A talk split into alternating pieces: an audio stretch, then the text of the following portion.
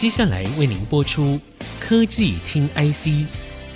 本节目由 DG Times 电子时报与 IC 之音联合制播。科技听 IC，掌握科技大小事，满足每一个求新、求知、求快的好奇心。这里是 IC 之音主科广播 FM 九七点五，欢迎收听科技听 IC，我是节目主持人何志忠。半导体成为全球关注的热门产业，半导体新闻则几乎都成了社会新闻、国际头条。不过，电子产业链的库存调整以及各种包括地缘政治、总体经济的不确定性，这些因素呢，正持续考验着台湾晶圆代工产业的实力。这次很高兴邀请到我们 DigiTimes 分析师陈泽佳来到现场，泽佳跟我们听众朋友打声招呼吧。各位科技听 IC 的听众，大家好，我是 DigiTimes 分析师陈泽佳。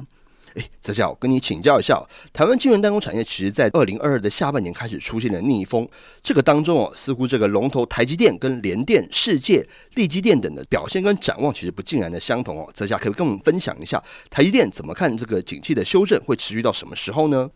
？OK，其实呃，我觉得这个状况目前看起来就是台积电它其实已经在法说会上面已经表现的非常的明确，就是说就它目前掌握的一些资讯，包含业者的订单，或者是说它的后续的一些展望需求来看，它目前认为二零二三年的上半会是库存调整期的转捩点，是。对。但是在这个情况之下，其实我们对于半导体的这个景气啊，或者是说晶圆代工的这些展望来说，目前看起来还是相对来讲会比较保守一点点，因为我们可以其实理解到整个市场的状况开始在转变，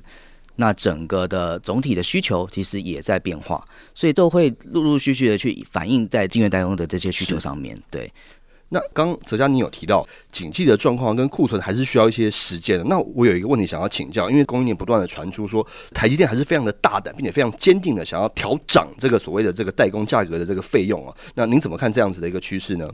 基本上，我们可以从今年的年初来看，整个通膨的发展状况其实非常的如火如荼的发展哦。我们看到美国、看到欧洲，其实都有通膨的压力。是，那这样的压力其实也会带动整个原物料的涨价。嗯。那再来就是说，还有许多的，比如说劳动成本上面的提升，这个其实也会对于整个通膨上面呃的压力继续往上成长。那这些成本上面的，不管是来自原物料，或是来自于这个劳动成本上面的成长，对于整个晶圆代工产业来讲，它就是一个成本上面的必须要反映的一个状况，嗯哼，所以这也就是为什么过去这两三年来，哦，不管是缺货的影响，或者是劳动成本影响，或者是原物料成本影响，对于整个晶圆代工产业的价格来讲，它其实是不断的在涨价。是，那台积电基本上目前这一次的涨价也是反映成本上面的一个需求。那再来第二个部分就是说，其实我们可以看到台积电它开始启动海外的多地的投资，不管是在美国，包括日本，那当然台湾它自己有相应的投资。那接下来可能在欧洲，它也有选定一些投资的地点，是，所以这其实对于他来说呢，在接下来的投资的资金上面的需求，他其实也要先做一些布局。嗯，所以这整体来讲，不管是劳动成本的成长，或者是来自于投资的需求，这其实对于台积电来说，都是他想要涨价的后面的一些因素。了解，所以其实这个涨价策略对于台积电来说，相对算是一个必要的一个策略。呃，目前看起来应该是的。了解，这下我们刚刚提到了台积电的状况，那我还蛮想知道是说，这个晶圆代工的二哥，像联电，以及像比如说世界啊、力积电。甚至一些规模比较小的这个厂家，比如像汉磊啊、茂系这样子的一个晶圆代工厂，他们又是怎么看这个景气的变化呢？OK，基本上呢，我大概调查了一下您刚刚提到的这几家业者的展望哦。目前看起来大致上还是预期，也是要等到二零二三年的上半才会在这个库存调整上面做一个不同的一个变化。那接下来大家也必须要看各家，因为他们因应不同的一些市场的需求，或者是他们在市场布局上面有不同的一些方向。比如说像汉磊，它就有特别的一些，比如说像是第三类半导体相关的一些需求嘛。所以它其实呢，各家虽然说展望看。看起来都是落在二零二三年的上半，但是因为因应不同的应用，所以它其实还是有不同的库存调整的这个期限的一个转变。那我想大家应该很关心一件事情哦，就是呃，因为这两年其实一直不断的提到说晶圆代工的成本就是上涨这件事情。比如说刚刚的台积电，大家也觉得说它明年应该涨价是势在必行哦。但是已经有很多 design house IC 设计的这个公司哦，其实他们有提到说成本结构的上扬，其实对他们的毛利率来说其实是有点压力的。您怎么看这样的状况呢？我想，二零二三年对于整个 Fabulous 来说啊，其实应该算是真的非常辛苦的一年。是，因为我们可以看到，就晶圆代工业者的角度来说，它的成本，呃，不管是来自于原物料的成本，或是来自于这些劳动或者是营运上面的成本，是一直不断的往上成长的。那这些成长的这个因素都会最终反映在价格上面。但是因为疫情，或者是因为这些市场需求开始疲弱的情况之下，晶圆代工业者呢，他想要涨，但是可能不一定。涨得动，但是是否就会代表说它就要降价呢？其实也不见得，是因为我们可以看到，就是说，如果说它降价，但是 Fabless 这边没有积极的去拉货，其实对他来说，他反而是降低他 ASP，也降低他的营收成长动能，嗯、所以对他来讲，其实并不有利。那与其这样的情况之下，他干脆维持价格恒定，那对于他的营运来讲，说不定反而还是一种成本上面的一种反应，至少它不是降价。所以对于 IC 设计业者来说，他是否在二零二三年会取得一个比较好的价格，来去舒缓他在不管是毛利率上面，或者是来自于投片成本上面的一些压力。其实我们还必须要再观察，但是就目前的角度来看，我觉得或许有机会，但是呢，还是要看各家业者的 bargain power。嗯哼，所以其实我们这边市场他们有一个说法是说，呃，这个你有量才有谈价的空间嘛。那现在比较可能大家会面临的状况是说，因为大家都预期明年上半才会有一个景气比较。复苏库存调整趋于正常的一个状况，所以其实现在大家还在观望，说这个量到底有多大，才能够来判断说到底明年的价格应该要怎么样的是是是。那这个折价，我想再请教一下，其实我们发现说，呃，半导体各种的这个 IC 品像是百花齐放。那如果我们从这个个别的应用角度来看，比如像比较主流的手机晶片啊、PC 的 CPU 啊，或者是目前大家常常谈到说一个比较稳健的，比如像呃立基型的，比如像 server。工控、车用晶片，那这些不同的应用领域，在产业景气影响之下，他们个别又有什么样子的变化？那会影响到什么时候？我们其实这两年呢，一直常常提到说这个长短料、长短料这个问题哦。对，到底什么时候才会真正的解除呢？OK，刚刚志忠这边其实提到了很多的应用啊，那这些应用呢，我们大概可以分为大概两个部分来看。我们先从这个手机应用处理器跟 PC 相关的一些晶片哦。这目前是晶圆代工产业来说是比较占大宗，就是营收占大宗的一些应用需求。是，那这两个应用里面呢，手机呢，就我们目前。DigiTime Research 这边的一个预估呢，明年出货的一个表现大概会有一个大概二到三 percent 的一个成长的幅度。嗯、那这最主要的原因是来自于手机相关的一些出货表现呢，其实在二零二二年其实是呈现一个比较明显的衰退状况。对，所以是一个比较低基期造成的，明年的成长可能稍微再好一点点。先蹲后跳。对对对，但是我们也必须要了解到，就是说整个市况其实并不稳定。嗯哼，我们在今年的第一季其实。很明显的就可以看到整个市场景气的反转，手机上面的出货的状况，其实在第一季之前都还是一个比较欣欣向荣的状态。可是，在那个之后，因为战争的爆发，因为通膨压力开始反应之后呢，整个市况突然间好像急动了，没错，导致这个手机出货呢几乎是季季的季减，嗯哼，对不对？所以这样的一个状况之下呢，明年是不是真的能够维持一个正成长？其实我觉得也是有一点压力的。是，对。那再来第二个部分就是所谓的 PC 的部分哦。我们看到其实包含 Intel、包含 AMD，在今年下半，尤其第四季的展望已经非常的悲观。那预期明年其实表现也不是那么的理想。那在这样的背景之下呢，其实 PC 相关的一些晶片。它在明年就我们的出货的预估来讲，其实表现也不好。今年虽然已经衰退了大概超过两成，但是呢，明年可能还是会有一个个位数年减的一个状态。这其实对于明年的 PC 相关的需求其实是比较有影响的。所以明年的上半年，大家都希望景气能够回温，就是说在二零二三年的上半能够一个反转。那进入第三季之后会有个旺季，但是实际上的需求，其实我觉得大家都还真的抓不准，也看不准。那后面第二部分就是，比如说伺服器啊、工控、车用这些晶片，我们现在来看呢，伺服器的需求可能相对稳定，但是呢，也会受到一些影响因素，比如说北美市场这边的业者，他在这个 data center 的建制上面，是不是会因为景气的因素，导致他的 CapEx 必须要缩减？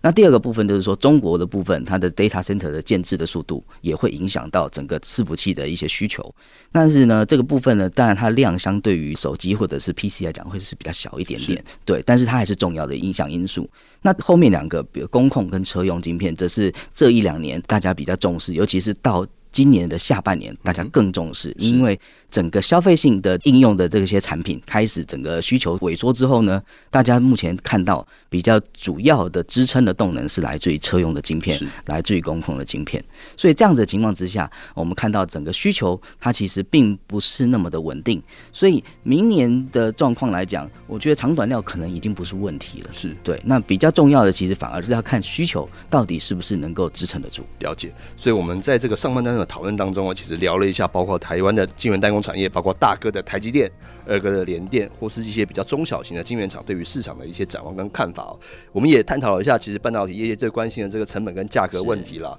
那这个涨价议题，相信仍然是 Design House 们就是非常关心的一个部分。那我们也听到折价的精辟分析。我们休息片刻，欢迎各位听众朋友再回到科技听 IC 下半段，我们继续来聊聊全球大股东密切关注的晶片战争议题。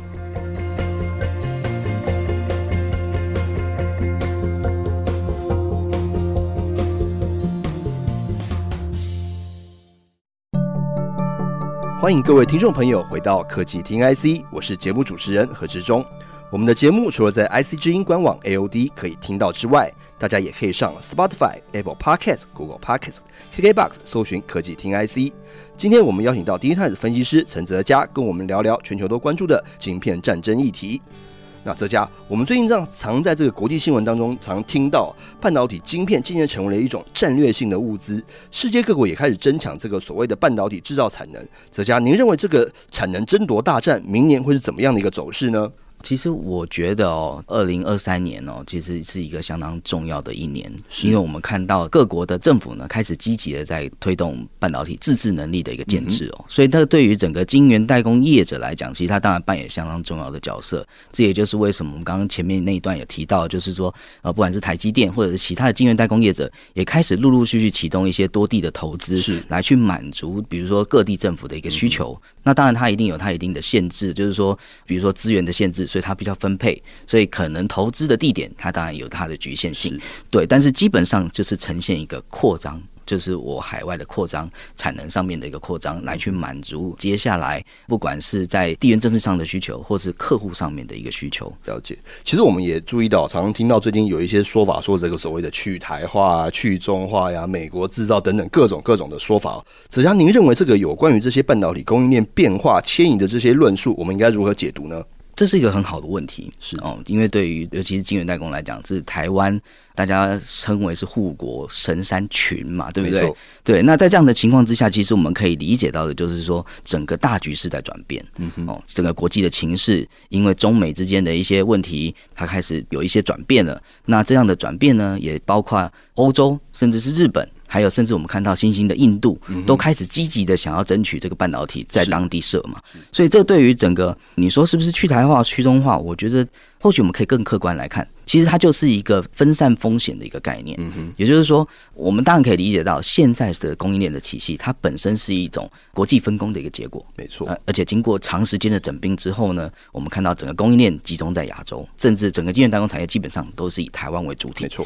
对。那接下来因为这样子的局势的转变。它势必会有一些新的投资策略上面的一个启动，所以在这样的投资启动之下呢，它就必须要进一步去分散，就是分散风险，去满足客户在多地投资分散风险的一个需求。在这样的背景之下，其实我觉得我们不要过度的去解读是不是去台化或是去中化等等，因为基本上已经想要去任何一个国家，在这个供应链体系当中都不容易。说实在的，这也不是短期之内就可以完成到的事情。所以其实我们还是需要一定程度的专业分工的一个一个趋势，这个趋势也还在延续当中哦。是的。不过呃，泽佳，我最近也看到一个一个大家常讨论的一个话题嘛，就是中美贸易大战。那美国其实祭出了很多管制的重拳，但是我们也看到说，其实中国半导体的发展，甚至像他们晶圆厂啊，或者甚至像封测厂等等这个产能扩充以及发展的这个计划，其实并没有停下来哦。那甚至呃，有些在中国厂区一些扩充，可能台湾的一些厂商也有参与。那哲佳，您认为说？明年这个中国半导体的这个发展，我们可以观察哪些变化呢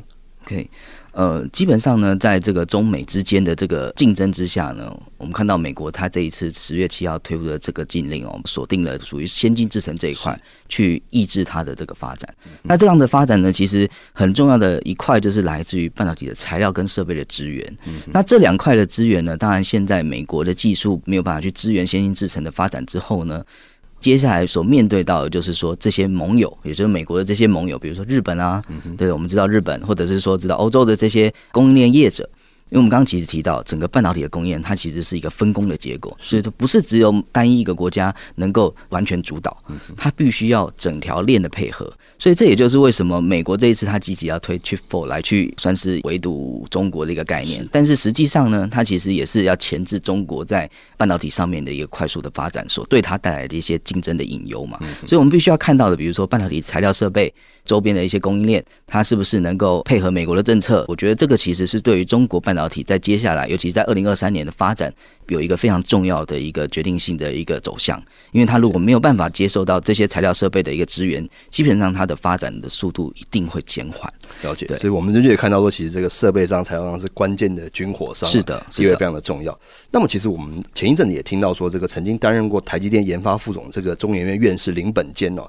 他其实公开的指出说，其实中芯国际也有能力做到这个五纳米的先进制程。你怎么解读这样的事情？呃，我相信林本坚院士他其实是非常非常专业的。那这个专业其实我也没有办法去挑战，但是基本上呢，我我们可以理解到他会这样子想，一定有他的理论基础。没错，也就是说他在实物上面，他确实。是可以运行的，但是呢，实际上呢，如果真的要商转，我觉得可能会有非常大的挑战，尤其是在良率上面，因为每一道的制程它都会牵涉到良率，那良率的高低就会牵涉到这个晶片的成本。那我们看到台积电在过去在七纳米虽然用 DUV 做出了这个所谓的七纳米的晶片，但是它也必须要在七纳米之后就开始转向 EUV 的这个技术。对，所以呃，中国是不是真的有能力做到五纳米？或许有。但是是不是能够真正的商转量产？我觉得这个可能就会有比较大的挑战。了解，其实就是我们回到这个很关键的这个成本竞争力的问题了。因为科技业界其实不外乎就两个嘛，对，就是这个实际上的价格啊，没错，成本永恒的命题都一直不断在市场上面发生哦。是的。那我们再回到一线半导体大厂这个技术竞争哦，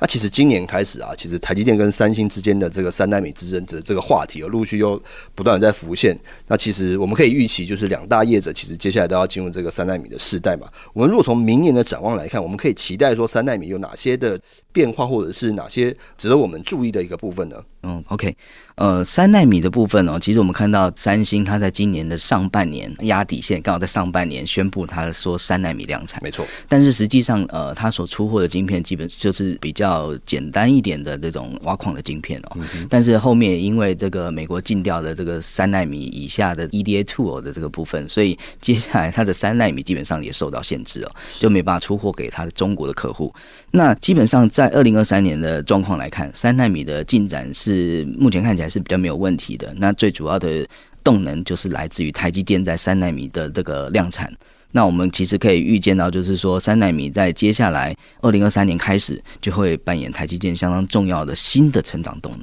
了解。那我这边再请教一下，到底谁会是这样子三纳米的一个钻石级客户？非常重要的就是带领我们所有关心科技业的朋友，就是一起前进了。是是，基本上呢，三纳米在明年呢，应该就是苹果呃它最大的客户导入三纳米的这个技术哦。所以明年三纳米的，我们可以看到，比如说手机的 AP 啊，或者接下来的 HPC 的晶片。基本上在三纳米的部分，苹果应该都不会缺席的。了解，所以这个看起来，我们这个台积电跟苹果的合作关系哦，还是非常的密切的，还是非常密切。是。那我们其实又又在提到说，其实台积电有另外一个最主要的一个竞争对手，就是 IDM 大厂 Intel 啊，他们最近开始高喊说这个晶圆代工的服务啊。那哲嘉，我想跟你请教一下，明年这个部分是不是会有哪些具体的进展跟变化呢？Intel 的部分。是，呃，Intel 的部分呢，它虽然说它的执行长目前都对外宣称说它的这个 Intel 四的制程其实是呃进展算顺利的，但是实际上呢，我们当然还是必须要等到它真正的产品量产才能够知道它的状况。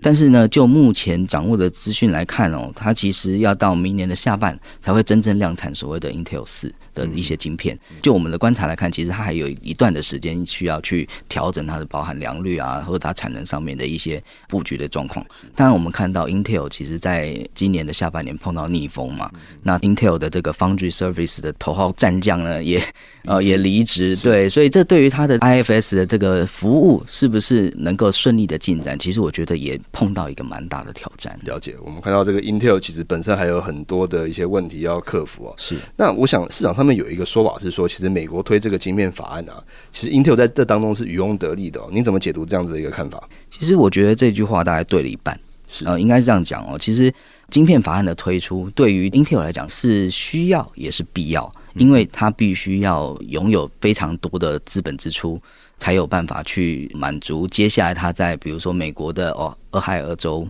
或者是说亚利桑那州的投资，以及接下来在欧洲上面的投资，所以它其实也是多地的投资，它必须要仰赖非常多的资本支出。是，那这样的资本支出，它靠它自己。真的没有办法，他必须要靠客户，甚至靠政府的支持。所以，Intel 在这个美国晶片法案这边所获得的这个支持，我相信对他的晶圆代工的业务的推展一定有帮助。对，但是呢，他同时也必须要呃先了解到，就是说，尤其是先进制程，它所锁定的这一块，其实它的投资非常的昂贵。所以我们其实也看到他跟私募基金合作，对，就是引进一些基金来去提供它这些资源，来去建制这个半导体厂。所以，我们就可以理解到，就是说，这个晶圆代工产业的这个服务，它其实是非常长期的投资的，它是非常大、非常重资本支出的。是，所以美国政府在这个方面，它确实扮演一个很重要的角色。当然，它不可能只给英特尔。你比如说，美光在在美国也宣布投资了，对不对？或者是说，我们看到我们的台湾的晶圆代工龙头台积电在美国投资，以及环球晶，它其实也启动了这个美国投资。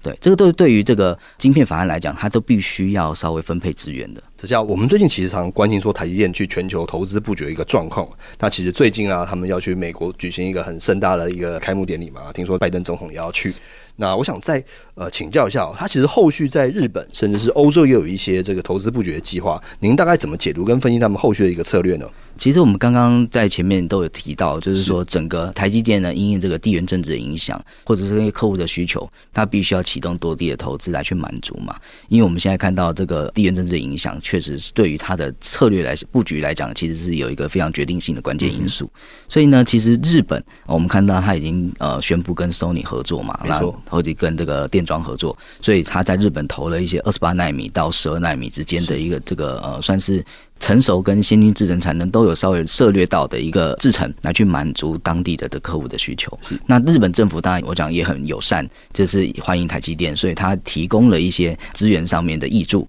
去协助台积电在当地设厂。那日本呃，在日本之外呢，我们看到接下来他或许会在欧洲这边做一个新的投资计划。那当然投资计划我们可以理解到，就是说，因为欧洲它虽然有很多老牌的 IDM 业者，所以它其实这些业者基本上也是台积电的客户，所以它所需要的这些制程呢，基本上。那还是以比如说二十八纳米啊相关的一些成熟制程为主，对。但是欧洲必须要了理解到，它还有晶片法案，所以他当然也希望说，如果有先进制程的话，那当然对他来讲是更好的。所以说，台积电最终会选择成熟制程还是先进制程上面的布局呢？或许还真的是要看欧洲的政府到底给他什么样的一个资源，然后以及客户当地的真正的需求到底是什么。了解。那我们可以发现到，这个其实各国政府在未来这个半导体竞争当中，其实扮演了相当重要的角色。是的，是的，对。好，这个我们后续的这些状况呢，我们还会持续的观察。我们这次这个科技听 IC 好好聊了一下科技关注的这个晶片战争的话题哦。半导体现在成为科技界、投资界，甚至是国际政治领域都关心的热门产业。